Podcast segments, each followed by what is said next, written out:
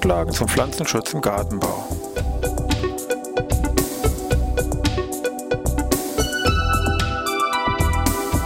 Ein wöchentlicher Podcast der Forschungsanstalt für Gartenbau an der Fachhochschule Weinstefan von und mit Thomas Lohrer. Für Gartenbaustudenten und alle anderen, die sich für Krankheiten und Schädlinge an Pflanzen, deren Biologie und Bekämpfung interessieren.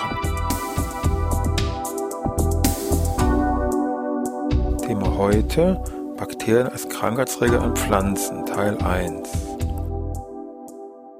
Ja, ich begrüße wieder zur neuen Podcast-Ausgabe hier aus Weinstefan, Pflanzenschutz im Gartenbau. Geht ja heute, wie schon geschildert, um Bakterien. Das heißt, wenn ich mich mit Pflanzenschadträgern beschäftige, fallen natürlich in der Regel sofort irgendwelche Insekten, Pilze und Milben ein, ganz klar. Aber eben heute soll es eben um die Bakterien gehen, die als Schadträgergruppe ich will nicht sagen, ganz vielleicht in Vergessenheit geraten oder sehr schnell in Vergessenheit geraten, aber es müssen ein bisschen vernachlässigt vielleicht werden. Das soll natürlich nicht sein, weil das doch eine sehr wichtige Schadträgergruppe hier einfach ist. Natürlich fällt dann bei Bakterien sofort, ich sag mal, irgendwie der Feuerbrand ein, so als Paradebeispiel. Da haben wir auch schon mal einen eigenen Podcast zu gemacht. Da will ich mich jetzt auch gar nicht hier drin verlieren. Also Bakterien rufen Krankheiten nur vor. Wenn ich das so einfach hier in den Raum stelle, würde man sagen, gut, und wie geht's weiter?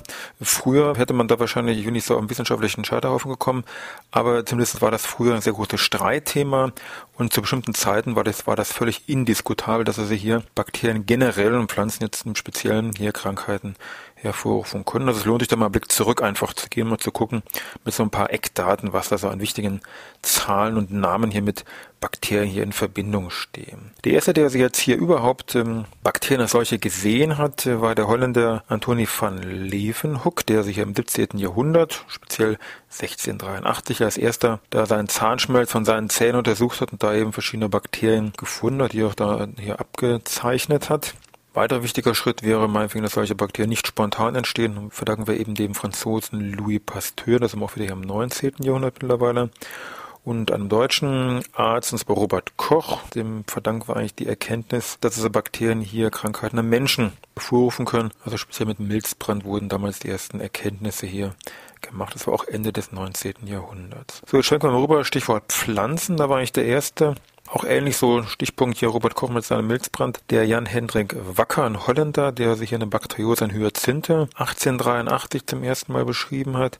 Burill mit seinem Feuerbrandwurm die gleiche Ecke hier 1880. Und dann so als Begründer, sage ich mal, eigentlich hier von dieser Beschäftigung mit eben Bakterien, die Pflanzen der Krankheiten nur vorrufende Phytobakteriologie gilt also hier ein Herr Smith, Erwin Smith aus USA, der auch sehr viele Bakterien hier beschrieben hat. Da würde man sagen, gut, alles prima, alles Roger, aber man muss schon sagen, dass um 1900 hier sehr massive Diskussionen erstmal an Brand sind, ob wirklich Bakterien jetzt Krankheiten an Pflanzen hervorrufen können, ob die dann doch eher so sekundär sind und war dann doch ein gewisses hier hin und her, aber dann so ab 1900, 1901 war dann doch irgendwie der Nutzen auch klar, das konnte dann noch belegt werden.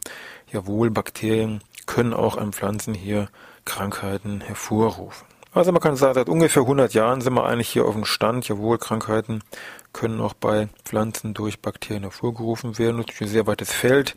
Wie sehen diese einzelnen Bakterien jetzt aus? Also speziell diese pflanzenpathogenen Bakterien. Wie sieht es mit Biologie aus, Infektion, Symptomatik? Welche Beispiele gibt es da? Was kann ich vielleicht tun? Stichwort Vorbeugung, Bekämpfung. Wie werden die überhaupt bestimmt? Also Stoff mehr ist wie Verein, deswegen machen wir auch zwei Podcast-Beiträge einfach da draus. Vielleicht noch kurz etwas am Rande. Wir hatten ja eigentlich schon unseren klassischen Feuerbrand erwähnt. Ich hatte ihn ja vorhin genannt, dieser Name Erwin Smith ja als wissenschaftlicher Begründer eigentlich hier von dieser neuen Forschungsrichtung zu ihrem von ihm, Vorname Erwin, wurde dann auch später hier dieser Feuerbrandreger Erwinie am Louvura. Also da kommt hier dieser Erwin oder dieser Erwinie einfach her. Gut, dann steigen wir mal ein in die betreffenden Bakterien. Wie sehen die eigentlich aus und gucken wir uns mal ein bisschen genauer an.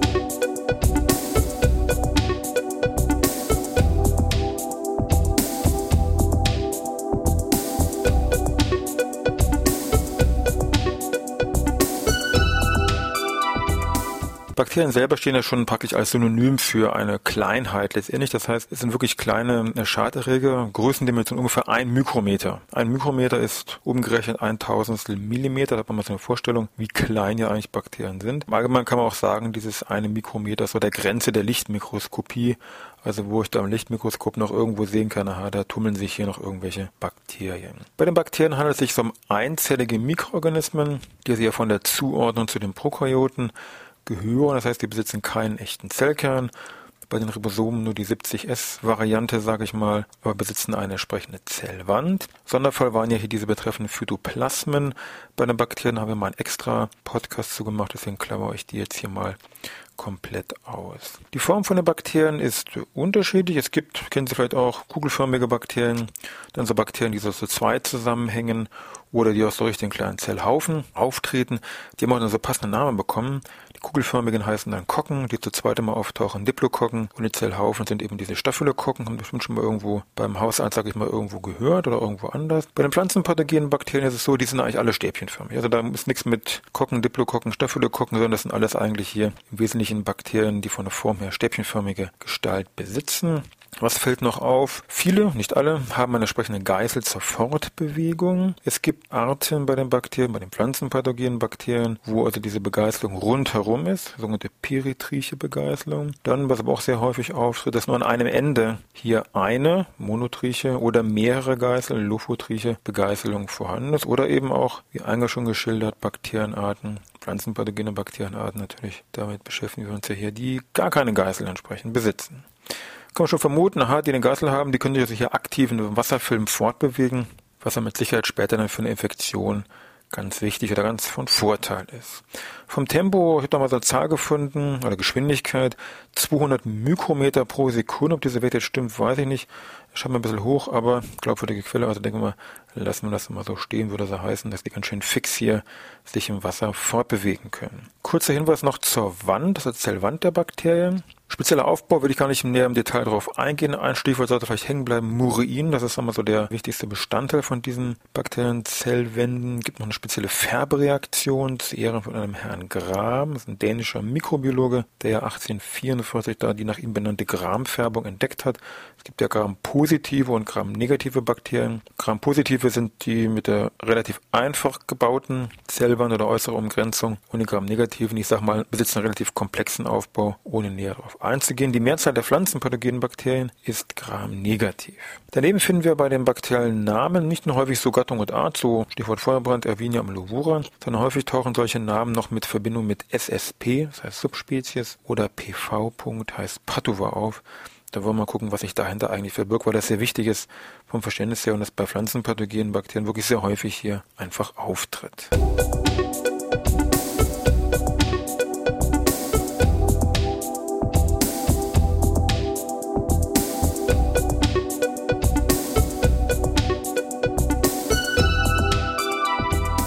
Ja, bevor wir jetzt mal bei diesen Bakterien mit diesen beiden Sonderbegriffen Subspezies und Patovar einsteigen, nochmal ganz kurz der Hinweis, dass natürlich auch Bakteriennamensgebung und einem großen Wechsel, einem Verlauf unterlegen ist, dass man das nicht vergessen sollte. Also meinetwegen Ervinia meluvora, unser Friziteta Feuerbrandträger, hieß früher ganz anders. Der hieß mal Micrococcus amelovorus, hat dann noch die Gattung gewechselt, gehörte damals zur Gattung Bacillus und auch zur Gattung Bakterium, heute eben Gattung Ervinia, wir uns unseren Erwin. Und äh, gut, aber jetzt kommen wir mal zu einem Subspezies, unserem Patovar. Ganz wichtige Unterteilung. Also bei dem Subspezies, also Unterart, wenn Sie so wollen, das heißt, für eine eigene Art hat es irgendwie systematisch nicht gereicht, aber eben gesagt, ist eigentlich eine Unterart, also ganz nah dran. Das heißt, solche Unterarten lassen sich aber mit von anderen Unterarten von dieser Art mit morphologischen oder auch genetischen Kriterien deutlich voneinander abtrennen. Paradebeispiel jetzt hier meinetwegen bei den pflanzenpathogenen Bakterien, gibt auch ganz wenige. Wichtigsten ist eigentlich hier diese Gattung Clavibacter mit der Art Michiganensis, also Clavibacter michiganensis Subspezies Michiganensis, das ist die Bakterienwelke Naturmate und eine andere Subspezies, nämlich Clavibacter michiganensis Subspezies Sepidonicus ist die Bakterienringvoll einer Kartoffel. Ganz anders gelagert ist es mit dieser Abkürzung PV. also Patova, Subspezies war ja SSP. Bei diesem PV, das ist sehr weit verbreitet bei den pflanzenpathogenen Bakterien hier. Damals ist gemeint, wir haben die gleiche Art, also morphologisch und so weiter völlig identisch. Da haben sie gar keinen Anhaltspunkt, wo sie die greifen können. Die unterscheiden sich allein im Wesentlichen anhand ihrer pathogenen Eigenschaften. Also es geht hier um die Wirtspflanzenzuordnung. Paradebeispiel meinetwegen hier hier Pseudomonas-Arten. Pseudomonas syringae, Patova fasciolicola, Fettfleckenkrankheit der Bohne. Wieder Pseudomonas syringae, diesmal bei Patova lachemans ist Blattfleckenkrankheit an der Gurke. Also völlig unterschiedliche Bereiche. Und es dauert eben auch von der Bestimmung her hier ein bisschen länger, weil sie morphologisch oder biochemisch ist das alles nochmal weitestgehend das Gleiche. Und sie müssen eigentlich, um so eine Patova-Bestimmung durchführen zu können, eine richtige Wirtspflanzen-Inokulation durchführen, um zu gucken, so was ist es denn nun? Geht es denn nun an eine Bohne oder Gurke oder was weiß ich auch irgendwie? Also solche Pathogenbestimmung relativ zeitaufwendig im Hinblick der Diagnose. Sonst noch zur Systematik. Ganz grob haben wir schon gesagt, diese Gram-positiven, Gram-negativen Bakterien wurde als Abteilungskriterium herangezogen. Da gibt es noch Klassen und Familien, will ich mich gar nicht näher drauf aufhalten. Vom Verständnis her sind ungefähr 30 Gattungen, die wir bei den pflanzenpathogenen Bakterien haben. Also nicht nur hier Pseudomonas, Xanthomonas, Clavibacter und so weiter, sondern doch ein großes, größere Bandbreite, so ungefähr 30 Gattungen, die hier vertreten sind. Das sind in der Summe schon, ja, muss man sagen, mehrere hundert Krankheiten, die jetzt an Pflanzen durch Bakterien hervorgerufen werden können. Bevor wir ein bisschen genauer einsteigen, schon mal gleich der Hinweis, also pflanzenpathogenen Bakterien ist ein Kapitel für sich, mit dem wir uns hier beschäftigen. Aber Bakterien stellen jetzt nicht nur den bösen Buben irgendwie dar, sondern es besitzen auch andere Bereiche. Meinetwegen kennen Sie alle symbiontische Bakterien, also Knöllchenbakterien bei Leguminosen, hier Luftstickstoffbindung sind auch Bakterien.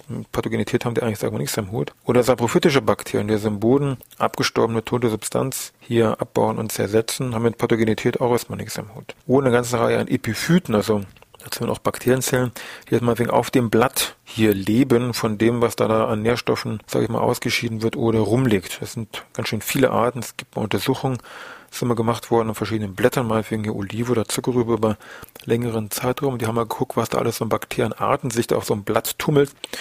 Und die haben da 1200 bei Zuckerrübe und bei Olive bis zu 1700 Bakterienarten hier irgendwo nachgewiesen. Das ist schon Wahnsinn, was sich da alles tummelt. Aber jetzt kommen wir nochmal zurück zu unseren pflanzenpathogenen Bakterien und zur eigentlichen Infektion. Wie geht's denn jetzt hier rein in die Pflanze und wie geht's denn da jetzt eigentlich dann weiter?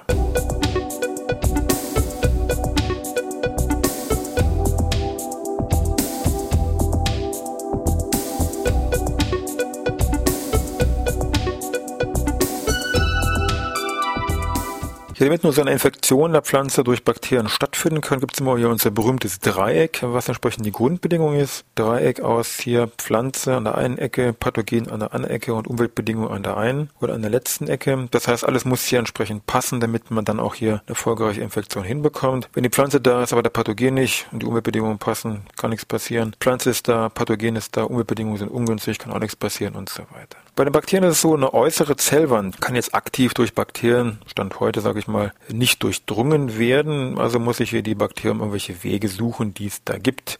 Es gibt im Wesentlichen zwei Öffnungen, natürliche, künstliche Öffnungen künstlich, ich sag mal Wunden, kann man das auf gut Deutsch natürlich übersetzen. Also irgendwie durch Schnittmaßnahmen, durch, ich sag mal, klassischen Hagelfall oder auch durch Insektenstiche werden eben Wunden, die der Pflanze beigefügt werden. Das andere wären natürlich die natürlichen Öffnungen, also klassische natürlich im Bereich Blätter. Die Stomata, also die Spaltöffnungen, dann hier im Bereich der Triebe meinetwegen Lentizellen, speziell bei Gehölzen oder auch woanders hier im Bereich Blätter der Hydaton, also wo das Wasser da abgegeben wird, oder im Bereich der Blüte natürlich die Nektarien. Nochmal zu den Spaltöffnungen, was man da so eine Vorstellung vielleicht hat, so von der ja, Größendimension im Sinne von Anzahl, durch jener Blatt unterschiedlich, aber um mal so eine Zahl in den Raum zu stellen, also pro Quadratmillimeter ungefähr 100 bis 400 Stomata, also 100 bis 400 Spaltöffnungen pro Quadratmillimeter, also da würde man schon sagen, da wird auch jedes Bakterium da schon seine Öffnung finden wo es hier rein kann. Wir haben ja gesagt vorhin, es gibt un auch bei den Pflanzenpathogen unbewegliche Bakterienarten und ein Großteil eigentlich bewegliche Bakterienarten. Und natürlich können die beweglichen hier wunderbar gezielt solche Stomata auch anzielen und anvisieren und dann hier über die Stomata eindringen.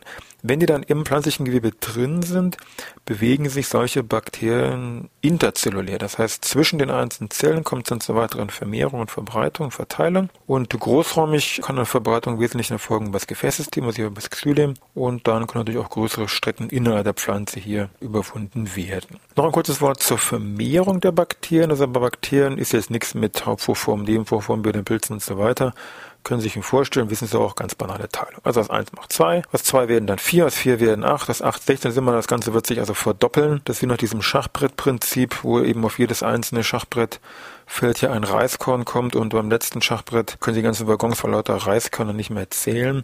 Das heißt, in sehr kurzer Zeit können hier sehr viele, ja Millionen Bakterienarten hier sich entwickeln. 20 bis 50 Minuten dauert es ungefähr, bis sich so eine Bakterienzelle geteilt hat. Das heißt auch, wenn Sie bei ungefähr so einen 8 Stunden, 10 Stunden Tag da vorbeigehen lassen, könnten so Bakterien aus einem Bakterium, was vorhanden ist, würde nach einem arbeitsreichen Tag, wenn Sie so wollen, 10 Millionen würden dann hier plötzlich auf dem Tisch liegen. Das ist so, als wenn Sie auf den Acker irgendeine Person stellen und kommen nach 10 Stunden wieder und äh, Sie haben hier die Großstadt Peking, die Weltstadt Peking, dann vor Augen. So ungefähr ist die Dimension, weil nämlich Peking ungefähr, sage ich mal, 10 Millionen Leute hier wohnen. So, und bedingt jetzt durch diese ganze Vermehrung von diesen Bakterien, durch die Bildung von Toxinen, Enzymen und Hormonen und, und, und, kommt eben dann zur entsprechenden ja, Symptomatik, zum Schadauftreten an der betreffenden Pflanze. Und das sind eben Sachen, mit denen wir uns dann im zweiten Teil beschäftigen nächste Woche. Also Stichwort Symptomatik mit natürlich verschiedenen Beispielen, Bakterien im Bereich Gartenbau, was man tun kann, also Vorbeugung, Bekämpfung, beziehungsweise noch ein paar Hinweise zur eigentlichen Diagnose von Bakterien. Also ich wünsche was, bis nächste Woche. Wir hören uns wieder Bakterien dann Teil 2.